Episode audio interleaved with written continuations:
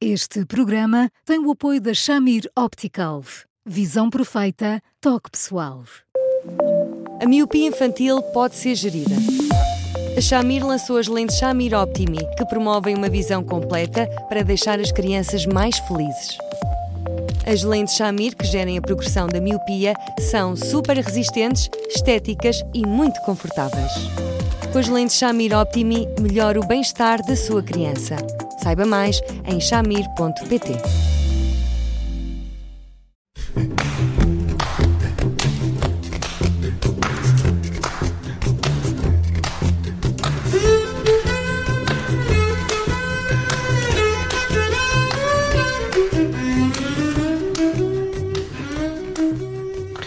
Começa agora mais um Porque Sim Não é Resposta com o psicólogo Eduardo Sá e hoje vamos falar de um ouvinte que deixou uma pergunta muito concreta.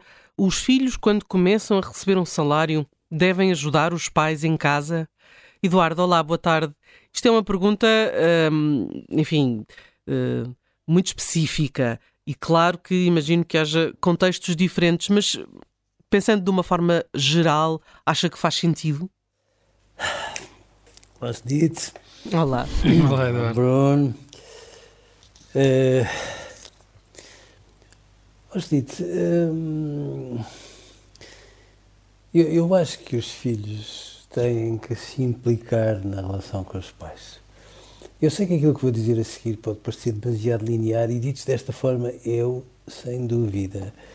Mas, a determinada altura, de uma forma uh, serena, mas clara, eu entendo que é importante que nós perguntemos, nomeadamente quando os nossos filhos crescem, qual é a mais-valia de termos filhos eu passo a vida a ouvir eh, aquelas pessoas, nomeadamente de meios mais rurais, por exemplo, dizerem-me que depois os filhos vão à vida deles, que é a mesma coisa que dizer vão para longe, desligam-se dos pais, têm um contacto episódico, muito episódico, às vezes demasiado episódico, um, ehm, o que faz com que, a determinada altura, os pais pareçam fazer um esforço tremendo para que os filhos cresçam, tenham condições.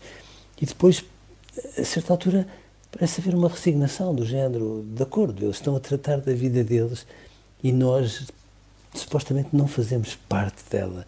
E eu não entendo isso. Eu acho que os filhos têm que se implicar na vida dos pais, sempre eh, como é suposto que se passe contrário. E, portanto, num contexto destes, é evidente que eu não acho que se um filho crescido, que ganha um ordenado, continua a viver em casa dos pais, não me parece que tenha que ser obrigatório que comparticipe nas despesas. Não me parece. A não ser que bom, as condições que existam em casa dos pais bom, o, o exijam, sejam só condições que convidam a algum bom senso a esse nível. Ou aquilo que me parece que também é importante é que os filhos, à medida que crescem e que estão em casa dos pais, e que, e por favor, a casa dos pais tem que continuar a ser a casa deles. Não pode deixar de ser a casa deles. E, portanto, num contexto deste, é suposto que os filhos tenham a atenção, a delicadeza de participar bom, em, em, em tarefas, em cuidados e, se for necessário, nesse tipo de registro não de uma forma linear, porque senão eh, fica aqui eh, uma espécie de quase de prestação de serviços, que é tudo aquilo que eu entendo que um pai ou uma mãe não podem ter em relação ao filho. Hum. Então vamos retirar da equação as famílias que precisam mesmo uh, do apoio, ou seja, da contribuição dos filhos que começam a trabalhar. Vamos pensar nas famílias em que uh, os pais não, não, não têm essa necessidade, felizmente. Devem, ainda assim, os pais exigir que os filhos participem de alguma forma nas despesas, que assegurem o pagamento de algumas despesas ou uh, que os pais, mesmo não querendo que os filhos uh, contribuam, uh, garantam ou, ou, se assegurem que eles, por exemplo, poupam dinheiro, põem dinheiro de parte. É legítimo os pais quererem controlar isso numa situação em que os filhos não contribuem ou o dinheiro dos filhos é o dinheiro dos filhos e pronto? O dinheiro dos filhos é o dinheiro dos filhos. Eu acho que os pais têm para sempre a obrigação de ter de ser uma voz crítica em relação àquilo que os filhos fazem, nomeadamente também em relação ao dinheiro, que fique claro. Uh, trazer em contraditório à vida dos filhos não significa importuná-los, significa antes, pelo contrário, dar-lhes mais argumentos para que eles possam pensar melhor. Agora, uh, eu também acho que a partir do momento em que eles têm um salário, pedir-lhes um bocadinho do salário, ou exigir-lhes um bocadinho do salário, é como se a certa altura eles perdessem o estatuto de filhos estivessem ali num, num, numa, ali num meio caminho híbrido entre filhos e hóspedes. E isso não é uma coisa nada aconselhante quando se é filho, convenhamos. Uhum. Mas o facto de se contribuir nas despesas uh, cria essa categoria de hóspede? Oh, Bruno, se isso for colocado num registro enfim, de alguma obrigatoriedade, ou se isso for colocado de forma a que não haja grande escapatória, tenho medo que a determinado momento possa criar, sim, claro.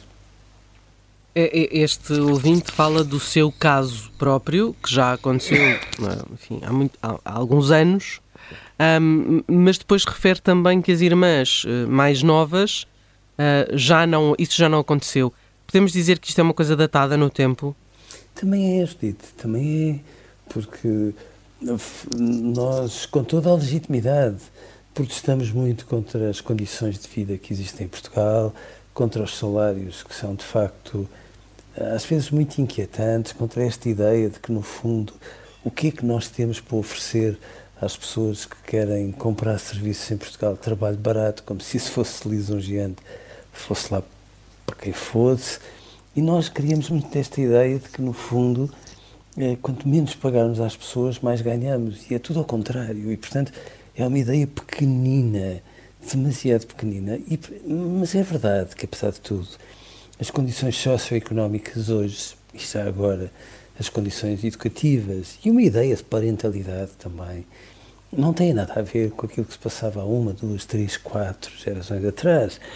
E, portanto, num registro destes, uh, claro que em situações de grande uh, precariedade era, era normal que todos comparticipassem. Aliás, começando pelo princípio, começavam por comparticipar trabalhando desde muito cedo e nem sequer podiam estudar. Agora, felizmente, é diferente. E, portanto, eu acho, sinceramente, que uh, isso é um bocadinho datado. Mas acho também, sem querer fugir à questão, que em muitos momentos há, há, há, pais que têm o maior gosto em ter os filhos em casa depois deles crescerem, uh, mas, mas isso significa também um acréscimo de despesas ao qual eles muitas vezes não conseguem fazer face.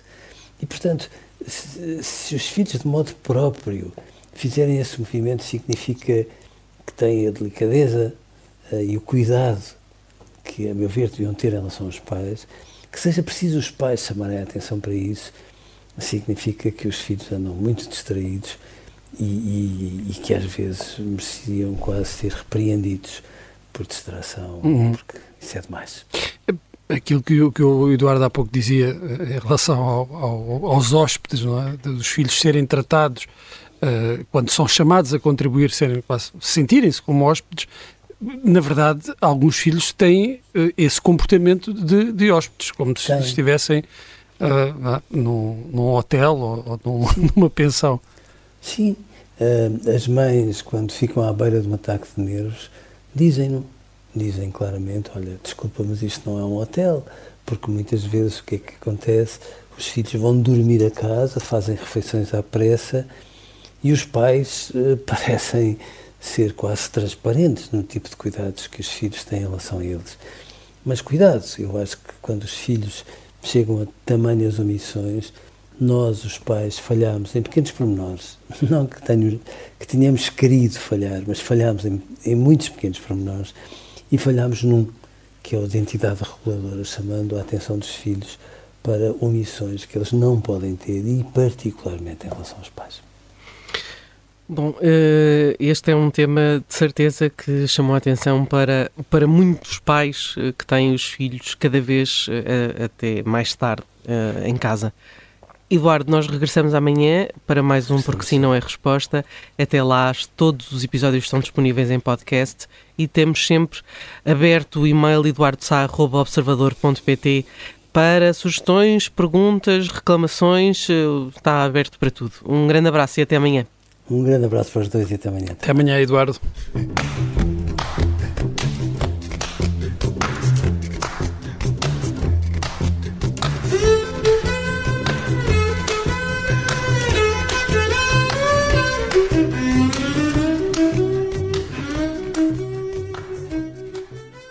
Este programa tem o apoio da Shamir Optical. Visão perfeita, toque pessoal.